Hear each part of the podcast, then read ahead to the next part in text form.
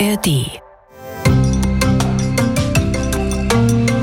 KI und jetzt? Wie wir künstliche Intelligenz leben wollen. Und damit sagen wir Hallo, herzlich willkommen zu KI und jetzt, wie wir künstliche Intelligenz leben wollen. Ich bin Nadja Kaluli, ich bin Journalistin. Und ich bin der jüngere Bruce Willis und ich bin Schauspieler. Und wer uns schon mal gehört hat, der weiß natürlich, dass das gerade eine Fake News war, denn ich bin eigentlich Aljoscha Burchert und bin Wissenschaftler. Genau, und mein Job wäre es ja eigentlich, ja, herauszufinden, dass du uns jetzt hier Bullshit erzählt hast. Aljoscha, achtest du da eigentlich drauf, jetzt mal ernsthaft, äh, wenn du in Nachrichten konsumierst, drauf zu gucken, ist das jetzt auch wirklich echt oder hast du das komplette Vertrauen? Ach, ich glaube, ich bin auch noch so in der Übergangsphase, so wie wir alle, glaube ich, im Moment. Ja, manchmal sieht man was in der Hitze des Moments irgendwo in den sozialen Medien und denkt, wow, ein Aufreger passt irgendwie in mein Weltbild von Gut und Böse und dann äh, fährt man drauf ab, bevor man richtig drüber nachdenkt. Aber eigentlich hast du mir die Eingangsfrage geklaut. Ich wollte natürlich dir als Journalistin, die tagesaktuell arbeitet, genau diese Frage stellen. Wenn du jetzt wirklich an einem Thema dran bist und dann kommt ein Bild von einem bombardierten Krankenhaus in der Ukraine oder in Israel rein und du musst in vier Stunden das Mittagsmagazin senden, was machst du denn dann mit so einem Bild oder Video? Ja, zum Glück mache ich das nicht alleine. Da ist ja ein Riesenteam und jetzt kann man ja ein bisschen aus dem Nähkästchen quatschen. Wir sind davor ja nicht geschützt, ne? aber wir haben halt eben den, den Job, das zu prüfen. Und das heißt zu prüfen, dass wir gucken, ist das Bild verifiziert, ja, von welcher Agentur kommt das Bild und haben die ihren Job schon gemacht, dass das rückgeprüft worden ist, dass das Bild wirklich echt ist. Das, was hinten als Hintersetzer, so nennen wir das, dann da steht, das soll ja die Leute direkt bewegen, emotionalisieren.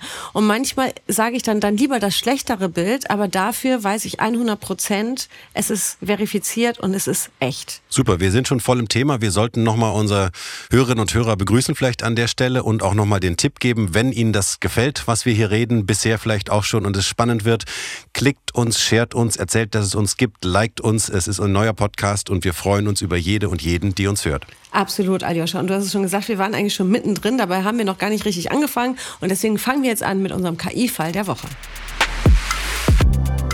Der Papst als Hip-Hop-Mogul in weißer Downjacke oder die gewaltsame Festnahme Donald Trumps.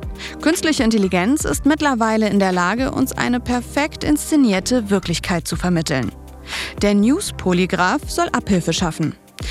Newspolygraph ist ein Bündnis aus privaten Firmen und öffentlich-rechtlichen Sendern. Sie entwickeln eine Plattform, auf der Medienschaffende mittels KI herausfinden können, ob eine Nachricht wahr oder falsch ist. Texte, Bilder und Videos werden auf unterschiedliche Merkmale hin untersucht. Das System soll dabei Echtzeitanforderungen gerecht werden und in mehreren Sprachen verfügbar sein. Die Anwendungsbereiche sind sehr vielfältig und reichen von PR-Agenturen oder Unternehmen bis hin zu öffentlichen Einrichtungen oder Ermittlungsbehörden. Ja, Mensch, Aljoscha, man muss ja einmal sagen, ne, es ist ja jetzt nicht so, man darf jetzt auch nicht auf die Idee kommen, dass Journalistinnen und Journalisten noch nie geprüft haben, was da eigentlich Phase ist, ja, ob die Recherche stimmt oder nicht. Es gibt ja gerade bei großen Zeitungen, äh, Magazinen, die Doku-Abteilung, die das ja eigentlich prüft, was man da meint, in seiner wahnsinnigen Recherche dann äh, zu erzählen. Aber du sagst eigentlich, denn wir hatten ja auch schon die Skandale beim Spiegel und äh, seinerzeit die Hitler-Tagebücher, der absolute Klassiker, wohl auch äh, angeblich geprüft wurde wurde und gut geprüft wurde, aber dann letztendlich, sagen wir mal, der Business-Entscheidungen dazu gesorgt haben, dann äh, doch zu veröffentlichen.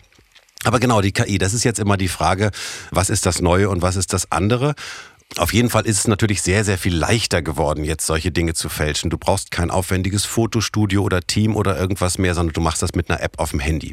Ja, und um jetzt irgendwie eine wissenschaftliche Vita dir zusammenzubauen, musstest du früher irgendwelche Co-Writer beschäftigen, die vielleicht Dokumente geschrieben haben, Bücher geschrieben haben, im Zweifelsfall in deinem Namen. Und heute lässt du das halt vielleicht eine generative KI schreiben. Also die Schwelle ist mega gesunken.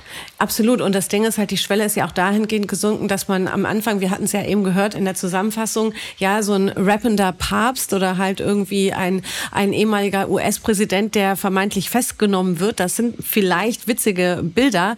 Aber in Zeiten wie diesen, wo wir einen Krieg in der Ukraine haben, wo wir einen Krieg in Israel Israel in Gaza haben, ja, dann sind solche Bilder, die da gefälscht worden sind, natürlich auch höchst gefährlich für unsere Demokratie und uns für, für die Politik.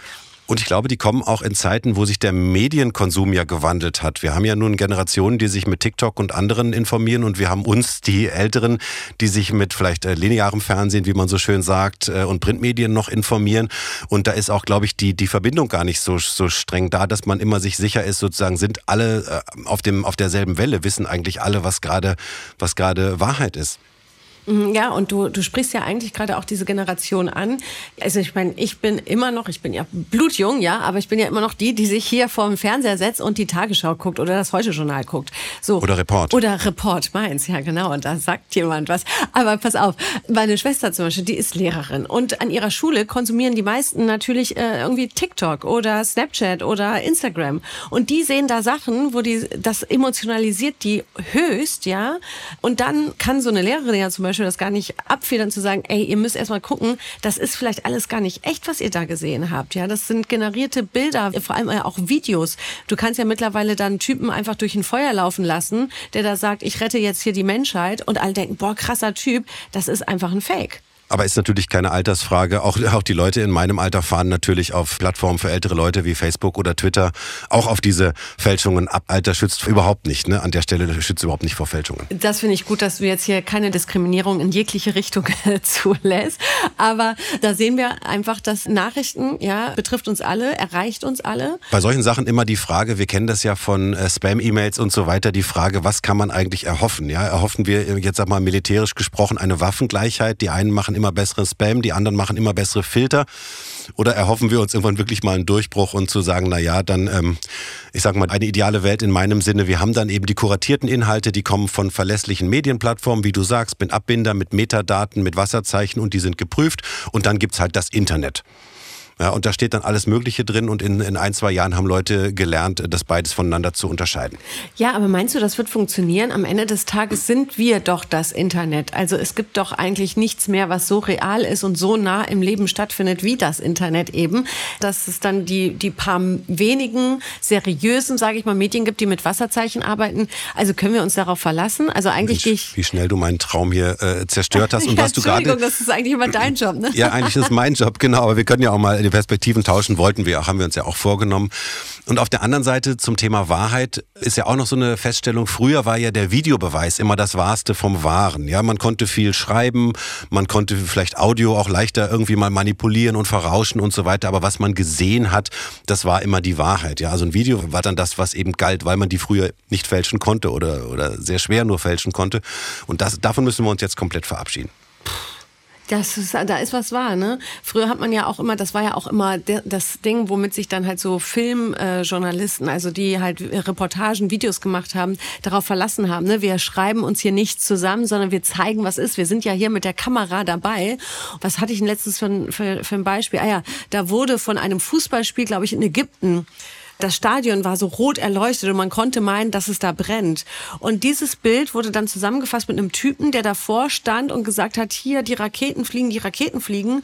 Und dann haben halt die Faktenfinder, glaube ich, vom, von der ARD oder vom BR oder so, ich weiß es nicht mehr ganz genau, eben gezeigt, nee, Moment mal, das sind zwei verschiedene Situationen, die zusammengebracht worden sind. Und in der Schnelle von, von diesen ja, schnellen Videos dachte wirklich jeder, krass, scheiße, hinter dem fliegen gerade die Raketen hoch. Ne? Dabei war das ein Fußballspiel. Oh Mann. Ja, irre. Worüber wir noch reden sollten, ist auch die kriminelle Energie. Mhm. Weil es so ein bisschen einen Unterschied vielleicht macht oder auch in, in der Vorbereitung wichtig war auch den Leuten von dem Newspolygraph, reden wir über Falschinformationen, also einfach nur ein gefaktes Video, ein gefaktes Bild, was aber jetzt ohne kriminelle Energie, sagen wir mal, ich machen kann, irgendein Bild von mir in irgendeiner lustigen Situation, was ich hochlade, was jetzt nicht weiter schädlich ist? Oder reden wir über Desinformation? Desinformation wirklich mit krimineller Energie, um Leute zu manipulieren, um Leute eben politisch zu Handlungen zu bringen oder eben dazu bringen, auch nicht mehr sich politisch zu engagieren und viele Dinge, die wir eben erleben. Das eben so nochmal als Unterschied zu sagen, reden wir über einfach nur Fake oder reden wir wirklich über dieses politische Phänomen der Desinformation, was auch mit Glaubwürdigkeitsverlust und Ähnlichem zu tun hat und Radikalisierung. Total. Ich glaube, äh, die Pandemie war das beste Beispiel dafür, was da an, an Inhalten geteilt worden ist über verschiedene Gruppen, Telegram vorneweg. Das hat ja richtige Familien auseinandergebracht, weil da Desinformationen gestreut worden sind, wo man dann selber entscheidet, nee, da möchte ich jetzt aber dran glauben, weil das klingt für mich plausibel und man kann eben super schnell streuen und man hat ja gesehen, wohin das, wohin das geführt hat. Jetzt ist natürlich die Sache, Wie kriegt denn die KI das jetzt hin? Eben nicht zu sagen, ich fake jetzt hier was, sondern ich entdecke den Fake. Wir benutzen ja jetzt eben die KI, um die andere KI zu entlarven, so ein bisschen, oder? Und das ist natürlich super schwer. Je nachdem, wie schlecht die Fake KI das macht, kann man natürlich gucken, naja, sind an den Bildern irgendwelche Auffälligkeiten. Ja, wenn man genau hinguckt, sind da irgendwelche Pixeligkeiten, die so in einem normalen Bild vielleicht nicht vorkommen. Das wird natürlich versucht. Aber ist eben bei verrauschten Bildern, bei Internetbildern, bei Bildern, wo man nicht weiß, mit welcher Kamera, in welcher Situation die aufgenommen worden und so super, super schwer. Eigentlich, weil du, wenn du eine Annahme hast, wie das aufgenommen wurde, kannst du natürlich sagen, das weicht davon ab. Das ist nicht ARD-Studio hier, mhm. was hier gerade gezeigt wird. Aber wenn das eben irgendein Handyvideo aus irgendwo aus einem Krisengebiet ist, dann weißt du nicht, was die Aufnahme Aufnahmebedingungen waren und dann ist es entsprechend schwer eben auch zu sagen, sind da Sachen drin, die da nicht drin sein sollten, wenn noch Übertragungsbandbreitenprobleme da waren und so weiter und so fort. Also das ist eben äh, richtig schwer. Deshalb sagte ich, was kann man da eigentlich hoffen an der Stelle? Und dieser Traum, wenn Leute jetzt KI hören, zu denken, da ist jetzt so, so ein System, was so eine inhaltliche Recherche macht, mehr Quellenprinzip sich anguckt, Plausibilität von Fakten und so in alle Tiefe prüft. Da sind wir natürlich auch noch nicht irgendwie, dass KI das machen kann. Also man muss sich schon irgendwo hier an den oberflächlichen Merkmalen entlanghangeln sollten wir vielleicht dann mal unseren Interviewgast fragen. So, und jetzt freue ich mich auf unseren heutigen Gast hier bei KI und Jetzt. Und Aljoscha, normalerweise haben wir ja immer Kollegen, manchmal schon von dir hier bei KI und Jetzt im Podcast gehabt. Heute freue ich mich aber, dass ein Kollege von mir, vom RBB, heute hier ist. Moritz Demmich der aber mit Kollegen von mir zusammenarbeitet im Projekt. Ja, und das macht in seinem Fall auch total Sinn, denn er ist äh, Projektleiter Medieninnovation beim RBB und macht die Projektleitung Fake News Detection. Moritz, du bist ein Detektiv, höre ich daraus. Was machst du genau? Ja, äh, genau, hi. ähm, ja, Detektiv ist natürlich äh, ein bisschen weit gefasst, weil ich ja selber nicht diese Fake News äh, erkenne. Dafür haben wir ganz andere Profis bei uns im Sender. Aber ja, ich betreue sozusagen fürs technische Innovationsmanagement hier beim RBB das Projekt News Polygraph. Und darum geht's da eigentlich sozusagen eine Plattform zu entwickeln, die Tools für Journalistinnen und Journalisten zur Verfügung stellt, mit denen man News verifizieren kann, mit denen man Desinformationen, also Fake News erkennen kann. Okay, dann müssen wir direkt natürlich fragen, wie funktioniert das? Was genau macht der News-Polygraph? Ja, das ist eine ganz schön komplexe Sache. Also das machen wir natürlich auch nicht alleine beim RBB. Da haben wir ganz kompetente Partner, wie beispielsweise das DFKI oder auch das Fraunhofer Institut IDMT bei uns, die sich mit der Entwicklung von neuen Tools sozusagen auseinandersetzen, die passgenau sozusagen für Journalistinnen und Journalisten angefertigt werden. Und das ist ein ganz breites Spektrum. Also dadurch, dass halt Fake News so ein komplexes Thema ist und wirklich über alle Mediengattungen hinweg geht. Das heißt, es gibt Fakes, die sind halt nur Texte, auf Social Media beispielsweise. Es gibt, gefakte Videos. Deepfakes sind ja jetzt der äh, neueste heiße äh, Kram, sagen wir es mal so. Und auch Audio-Fakes gibt's natürlich auch. Also wirklich nur gesprochenes Wort oder sowas. Und da muss man ganz unterschiedlich rangehen. Und deswegen gibt's da so eine Toolbox, ja, wie so ein Werkzeugkasten oder ein Schweizer Taschenmesser. Und, du musst natürlich auf der anderen Seite auch Nutzerinnen und Nutzer bedienen, die sich nicht so sehr auskennen, die einfach nur per Drag and Drop was reinziehen wollen und wollen eine Wahrscheinlichkeit sehen, ob das fake ist. Und dann gibt es wahrscheinlich andere, die sagen, ja, ich, hab, ich weiß, was ich prüfen würde und auf welche Art und Weise ich daran gehen würde. Ich nehme mal an, das sind dann auch Dinge, mit denen ihr euch beschäftigt, also die Nutzerinnenseite. Ganz genau. Also als allererstes machen wir natürlich in diesem Forschungsprojekt ähm, bevor wir da irgendwas wild rum entwickeln lassen, ein Anforderungsmanagement. Das heißt, wir gehen in den Dialog zusammen mit Journalistinnen und Journalisten, die tagtäglich Verifikationsarbeit machen, also auf Fake News prüfen oder sowas, äh, im regionalen und im internationalen Bereich. Deswegen arbeiten wir auch mit der Deutschen Welle zusammen. Und wir prüfen dann, was brauchen die, wie sind ihre technischen Anforderungen. Das sind ja meistens keine Programmierer oder sowas. Ne? Also manche können das auch, manche können sich da irgendwelche kleinen Tools zusammenbasteln oder haben da äh, einen kleinen Server, wo sie halt drauf arbeiten. Aber viele machen das halt nicht, sondern sind halt wirklich reinblütige Journalistinnen und Journalisten. Und jetzt würde ich mal wirklich aus Interesse fragen, wir haben ja öfter äh, die Sache, wenn Leute mit KI das erste Mal in Berührung kommen oder so, dann gibt es äh, Abwehrreaktionen oder Ängste oder so. Ich könnte mir vorstellen, aber sag du es, Moritz, dass die Leute hier wirklich äh, danach lechzen, diese Tools zu bekommen oder sagen manche auch, manche, ich kann das so gut selber beurteilen, ich habe hier zwei Quellenprinzip und Bauchgefühl und so weiter und so fort. Also verwirr mich doch nicht bitte noch mit so einem KI-Tool. Habt ihr das auch erlebt? Absolut, absolut, Ayosha, da hast du vollkommen recht. Also sagen wir es mal so, was wir so gelernt haben, ist natürlich, dass dieses journalistische, diese journalistische Erfahrung natürlich essentiell ist und essentiell bleibt. Das heißt, gesunder Menschenverstand entscheidet im Endeffekt doch schon mal als allererstes, ist das ein Fake, ist das eine merkwürdige Nachricht, äh, muss ich da irgendwie tiefer reingehen. Aber dadurch, dass halt Fakes auch heutzutage immer viel besser werden, wie schon gesagt, diese Deepfakes, also künstlich erschaffene synthetische Medien, die gefaked sind, muss man natürlich auf der Seite der Medien oder des Journalismus natürlich auch nachrüsten. Das heißt, es ist so ein kleiner Wettkampf zwischen immer bessere Fakes, immer bessere Verifikationstechnologien. Und wir sind wirklich noch dabei, diese ganzen Tools zu entwickeln. Aber im Endeffekt kann man das natürlich so sagen, Ne, nehmen wir mal ein Beispiel eines Videos, was halt irgendwie bearbeitet wurde. Jetzt nicht mal unbedingt äh, mit KI oder sowas bearbeitet, sondern wirklich zusammengeschnitten oder vielleicht auch noch eine kleine Computergrafik oder sowas damit rein. Das geht natürlich dann auf zwei Ebenen. Und zwar, man spricht ja bei Videos von sogenannten AV-Medien, audiovisuell. Und da kann man beispielsweise natürlich das Video selber prüfen. Gibt es da irgendwelche Dinge, die auffällig sind oder weiß ich nicht, ist das Flugzeug beispielsweise irgendwie im Internet auf anderen Bildern oder Videos zu sehen, wo man das sozusagen vergleichen kann, also eine Herkunftsanalyse machen. Aber man kann natürlich auch auf der Audioebene sozusagen prüfen. Ne?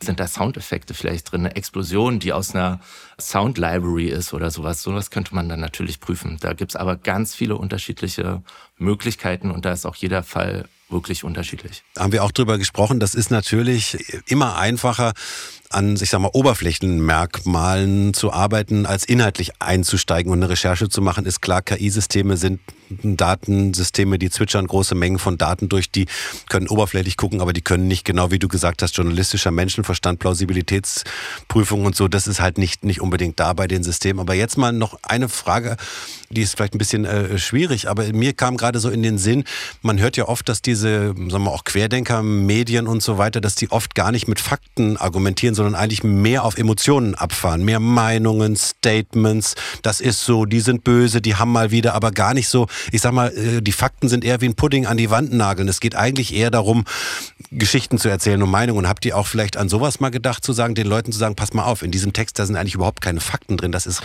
äh, ein reiner Meinungstext. Also sagen wir auch in dem Sinne, Obacht, hier ist gar nichts, was man prüfen kann. Genau. Also diese ganze Fake News Problematik ist natürlich viel komplexer, als man es denkt und es wird halt immer schwieriger. Und neben natürlich technischen Innovationen ist ganz viel auch wichtig die sogenannte Medienkompetenzbildung. Darüber, worüber auch ganz viel gesprochen wird. Das heißt schon in Schulen anfangen. Wie sehen seriöse Medien aus? Wem kannst du vertrauen? Kannst du Sachen hinterfragen? Aber auch natürlich im gehobenen Alter. Ne? Wir haben alle unsere Mütter und Großmütter, die vielleicht auf WhatsApp unterwegs sind und dort vielleicht in irgendwelchen Gruppen sind. Da muss man natürlich auf allen Seiten der Gesellschaft gucken, dass man da mehr Verständnis für irgendwie findet und äh, entwickelt, wie man Medien sozusagen ja zu werten hat. Ähm, ist es denn aber so, ich meine, ihr entwickelt ja gerade erst, hast du ja gerade gesagt, mit verschiedensten Partnern zusammen dieses Tool. Aber nichtsdestotrotz braucht es ja jetzt schon eben die Journalistinnen und Fake-Prüfer, sage ich mal, die sich diese Bilder und Videos eben angucken. Inwieweit hilft die KI denn jetzt schon, KI-generierte Fehlinformationen herauszufinden? Hm. Das ist halt bei uns der Plan, dass wir das alles wirklich zusammenführen, dass alles sozusagen in einer Hand dabei ist in News Polygraph. Aber natürlich gibt es schon KI-basierte Tools im Internet, free to use, es gibt Bezahlmodelle und sowas. Ganz einfaches Beispiel ist TinEye. TinEye ist sowas wie die Google-Bilder-Rückwärtssuche, die halt häufig von äh, Journalistinnen und Journalisten verwendet wird, um im Internet sozusagen nach Bildern, die ähnlich sind oder gleich sind, zu, zu browsen. Das heißt, Newspolygraph wäre dann auch so eine Art Broker, wo du sagen kannst, da kann ich auch möglicherweise andere Dienste reinziehen. Stichwort Interoperabilität. Ich habe dann sozusagen eine Stelle, wo ich mein Bild hochlade und dann kann ich sagen, und diesen und diesen und jenen Test bitte und diesen und diesen möglicherweise auch Bezahldienst oder vielleicht sogar menschlichen, ich weiß nicht, habt ihr sowas mit drin, Crowdsourcing, zu sagen, ich kaufe mir vielleicht sogar jemanden, der dann das nochmal prüft, wenn es mir wirklich wichtig ist? Das ist auch ein ganz wichtiger Teil bei uns, sozusagen angehängte Dienste. Also ein ganz wichtiger Aspekt ist sozusagen das Crowdworking, den wir auch weiter behandeln wollen. Das heißt, wir wollen halt Leute aus dem Internet mit einbeziehen, wie es auch immer möglich ist in diesen Verifikationsprozess. Das heißt, Leute können halt auf Bilder beispielsweise gucken oder schauen, wo findet man da noch zusätzliche Quellen dazu. Da ist es natürlich aber auch ganz schwierig zu gucken bei so einer investigativ-journalistischen Recherche. Da geht es natürlich auch um Vertrauen und verdecktes Recherchieren. Das ist natürlich ein ganz wichtiger Aspekt. Und da müssen wir gucken, wie können wir das beides zusammenkriegen. Jetzt haben wir ja öfter, wenn wir über KI gesprochen, auch immer wieder darüber gesprochen, dass die KI so viele Jobs wegnehmen könnte. Ja, ist es in dem Fall aber so, dass die KI hier einen komplett neuen Berufszweig auf die Beine gestellt hat, weil man jetzt eben gerade im journalistischen eben jetzt eine richtige Abteilung äh, aufbauen muss, um eben Nachrichten und Bilder besser prüfen zu können? Ganz genau. Also ja, diese Abteilung gibt's natürlich schon. Da gibt's die, den Faktenfuchs oder die Faktenfüchse beim BR beispielsweise oder DPA Faktencheck. Die sind ja auch super gut in dem, was sie machen. Ich denke mal, der Job wird sich natürlich wie alles immer verändern. Ne? Also die Leute müssen sich daran gewöhnen, halt mit Technologien umgehen zu können. Das ist natürlich eine wichtige Sache, wie überall. Vor 30, 40 Jahren hat man vielleicht noch keinen Computer für E-Mails gehabt und jetzt hat man vielleicht eine KI, um irgendwas zu prüfen. Nun wissen wir ja, dass alle Werkzeuge und Tools und Hilfsmittel unsere Muskeln oder in dem Fall unsere Denkmuskeln schwächen. Ja, die Leute können also irgendwie sagen, ja, Computer sagt, das ist geprüft, das ist kein Fake, das kann ich nehmen. Also habt ihr auch mal darüber überlegt, wie kann man die Leute trotzdem dazu zwingen, auch wenn sie diese Plattform nehmen, auch zu verstehen, aha, das ist eine Plattform, die kann auch mal falsch liegen. Irgendwie, ich muss trotzdem selber wach bleiben, aufmerksam bleiben und meinen gesunden Menschenverstand nicht ausschalten. Also die Frage, wie kriegt man das hin, dass die Leute trotzdem auch mit der Plattform weiterhin ihren Gehirn nicht ausschalten? Hm, genau, also diese sogenannte Blackbox ne, ist natürlich ein ganz großes Thema auch, dass wir das sozusagen transparent halten wollen und robust. Das heißt, die Plattform soll sozusagen immer gut funktionieren und möglichst gute Lösungen anbieten. Aber es geht natürlich auch darum, dass man das nachvollziehen kann, wie diese Plattform gearbeitet hat, wie die Tools gearbeitet haben. Und das Gute an unserer Zielgruppe, also an den Journalistinnen und Journalisten bei uns insgesamt, ist ja, dass das ja Menschen sind, die viel hinterfragen. Sonst würden sie ja den Job nicht machen. Das finde ich ganz toll, dass Moritz das so nochmal erwähnt hat. Ein hervorragendes Schlusswort. Ja, unterschreibe ich sofort. Vielen Dank vom RBB, dass du uns ein bisschen Einblick gegeben hast, ja, wie man anhand von einem Tool, das ihr unter anderem mitentwickelt und daran arbeitet, News Polygraph in Zukunft besser herausfinden kann, ob es sich hier um echte Inhalte oder gefakte Inhalte handelt. Vielen Dank, Moritz Demmich. Danke. Schönen Tag noch. Bis dann. Tschüss. Tschüss. Ciao, Moritz. Danke. So, Aljoscha, was haben wir gelernt? Wir haben, glaube ich, einiges von dem, was wir uns auch schon so gedacht hatten, bestätigt bekommen. Aber dann die Komplexität dessen, was zu tun ist, die ist ja dann doch noch mal sehr, sehr viel größer in so einem Projekt. Und was ich so rausgehört habe, dass es einfach wirklich toll ist, wenn man interdisziplinär so zusammenarbeitet. Wenn die Technologin, die Journalistin, Leute von der Uni, die vielleicht Grundlagenforschung machen, wenn die alle die Köpfe zusammenstecken. Also ich habe ein richtig gutes Gefühl. Und dennoch bleibt ein Wermutstropfen, es geht halt um einen Forschungsprototypen. An der Stelle ist es ein Forschungsprojekt, da kommt jetzt kein schlüsselfertiges Produkt raus. Das muss man auch sagen an so einem Ende von so einem Forschungsprojekt. Das weiß ich ja nun selber. Wenn das dann mal ein Produkt werden soll, dann dauert das noch sehr lange. Dann braucht man Marketingstrategien und Patentrecherche und Usability-Tests und, und, und. Ja, das ist komplett richtig. Und dann könnte man sagen, auch ein bisschen enttäuschend, jetzt redet man über Sachen, die es so noch gar nicht gibt und gar nicht so wirklich anzuwenden sind. Aber es ist total wichtig, dass wir eben jetzt schon darüber reden, weil irgendwann wird es das ja geben. Und dann heißt es, äh, dann sind alle so total vor den Kopf gestoßen und keiner weiß, was ist das eigentlich, warum machen wir das jetzt eigentlich. Dementsprechend ist es ja, und das sagen ja Forscherinnen und Forscher schon immer, das haben wir ja schon vor 15 Jahren gesagt und jetzt ist es halt soweit. Und wir machen es jetzt eben eben anders bei KI und jetzt, wir reden jetzt schon mal drüber. Und, und eben schöner Appell auch, mischt euch ein. Wenn euch das irgendwie interessant oder komisch vorkommt, sprecht diese Wissenschaftlerin an. Wir freuen uns immer, wenn jemand sagt, ich habe da eine gute Idee, ich habe da was gesehen, macht ihr das auch so? Mhm. Ja, Wissenschaftler sind ja auch dafür da zu kommunizieren. Also dann kann man solche Projekte auch einfach recherchieren, sich da mal vielleicht auch mal in eine Veranstaltung reinsetzen. Ich glaube, das ist immer, immer gut, je mehr Menschen darüber nachdenken. Und interessant hat ja Moritz auch den Punkt nochmal angesprochen mit der Medienbildung und so weiter. Das geht eben nicht nur die Journalisten an, sondern alle Leute in der Gesellschaft müssen mhm. eben diese Gedanken sich machen. Und deshalb ist es ja auch wichtig, dass es solche Projekte gibt, darüber gesprochen wird, damit man, das kann man jetzt schon tun.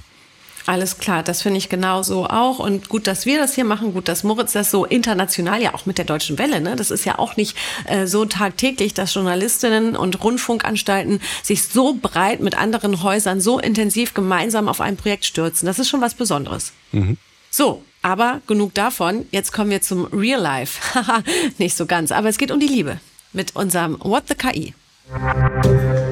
Da gucken wir uns ja immer Sachen an rund um die KI, wo wir uns fragen, oha, was war denn da los? Und da haben wir jetzt etwas, wo ich dich direkt mal frage, hast du dich vielleicht schon mal in jemanden verliebt aufgrund eines Chats und du nicht wusstest, Gibt es die jetzt wirklich? Äh, nee, da muss ich ganz ehrlich sagen, als ich in meinem Chatalter war, da gab es die Menschen alle wirklich, mit denen man gechattet hat. Das äh, ist allerdings auch, auch schon lange her.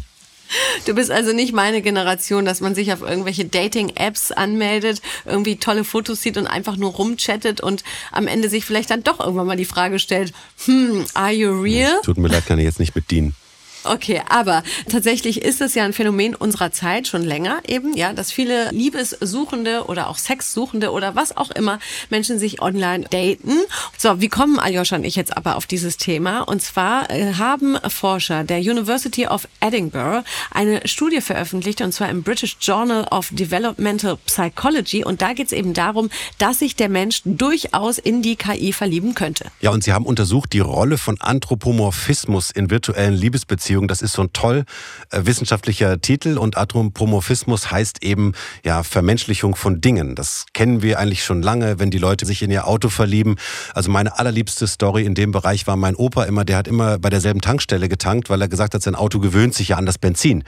Ja, und wenn er jetzt an einer anderen Tankstelle, dann verschluckt es sich vielleicht irgendwie oder mag das nicht so gerne. Also Anthropomorphismus, wenn wir eben Dingen menschliche Eigenschaften zuschreiben. Genau, und das könnte man ja sozusagen auch der KI so zuschreiben, nur die KI vermittelt vermittelt einem ja in einem Chat, was sehr menschlich ist. Das sieht man ja schon, wenn man so mit so Chatbots agiert, ja, oder ChatGBT. Mit ChatGBT, da kommt ja auch nicht rein computermäßig eine Antwort, sondern da steht dann, hey du, ach Mann, also so, so kleine Floskeln, die das Ganze sehr vermenschlichen. Ja, und vor allen Dingen in den Computerspielen ist es ja heute auch dann gang und gäbe, dass eben die sogenannten Non-Player-Characters, also die Leute, die nicht von Menschen gespielt werden, in den Computerspielen dann eben KI generiert sind. Die sehen toll aus, die sprechen toll und dann kann man sich auch schon mal in so einen verlieben. Und dann haben die rausgefunden in dieser Studie, das fand ich interessant, wenn dieses KI-System sich nur für dich scheinbar interessiert, sage ich jetzt mal, also sich, dich wirklich anspricht und so weiter, dann sind die Leute schneller bereit, sich da äh, zu verlieben, ja. als wenn die zu allen nett sind. Also auch dort so ein bisschen Eifersucht und Individualität. Absolut. Und weißt du, woran ich gerade denken musste? Ich habe mit meinem Ex-Freund, man kann ja so seine eigenen Emojis kreieren, ne? so mein, sein eigenes Avatar. Man bastelt sich so selbst zusammen. Da habe ich mich halt gemacht ne? mit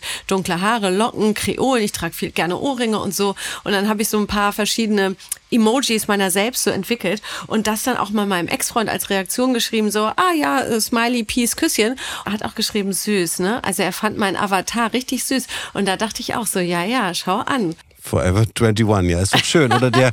Und tatsächlich habe ich äh, als auch erfahren, jeder vierte junge Mensch in Deutschland könnte sich vorstellen, in eine KI zu verlieben, was auch immer das dann heißt. Aber jetzt muss ich leider sagen, andersrum, sagt zum Beispiel Professor Iyad äh, Rawan, der das Zentrum für Mensch und Maschine am Max-Planck-Institut für Bildungsforschung äh, leitet. Also die aktuellen KI-Systeme selber empfinden natürlich nicht sowas wie Liebe. Das kann nicht sein. Ja, wir, wir schließen da auf Emotionen und fantasieren die da rein, aber da ist derzeit definitiv nichts. Ja, aber man muss ja sagen, es gibt ja den legendären Film Hör, dann gibt es den Film Ich bin dein Mensch. Also es gibt verschiedene Rubriken rund um dieses Thema und ich glaube, wir machen aus What the KI einfach mal einen KI-Fall der Woche und konzentrieren uns auf das Thema nochmal mehr in unserem Podcast KI und jetzt. Was meinst du? Ja, auf jeden Fall. Das sollten wir wirklich nochmal tun, weil das Thema ja einfach auch spannend ist. Absolut. So, und jetzt gibt es aber noch einen anderen Podcast-Tipp für euch die Quarks Science Cops. Jeden Tag wird in Deutschland Unsinn erzählt, bei dem es sich vermeintlich um Wissenschaft handeln soll. Die Quarks Science Cops haben es sich zur Aufgabe gemacht, genau diesen Unsinn aufzudecken und richtigzustellen. Ihre Fälle reichen von Detox mit Selleriesaft bis hin zum Einsatz von Wünschelruten oder der Idee, die Atomkraft in Deutschland weiterlaufen zu lassen. Die Quarks Science Cops sind wissenschaftlich immer voll auf der Höhe und sind zu finden in der ARD Audiothek und überall, wo es Podcasts gibt. Den Link packen wir euch natürlich auch hier in die Show Notes. So, Aljoscha, und damit muss ich mich leider schon von dir verabschieden. Ja, schweren Herzens verabschieden wir uns für heute mit dem Podcast KI und Jetzt, wie wir künstliche Intelligenz leben wollen von RBB und DFKI. Ihr findet uns in der Audiothek und überall, wo es Podcasts gibt, denn nächste Woche geht es ja schon weiter mit einer neuen Folge zum Thema KI und Verbrechensbekämpfung. Aber für diese Woche sage ich erstmal, mach's gut. Tschüss, Peace, Love and Happiness, ja. Bleibt uns treu, bis nächsten Freitag.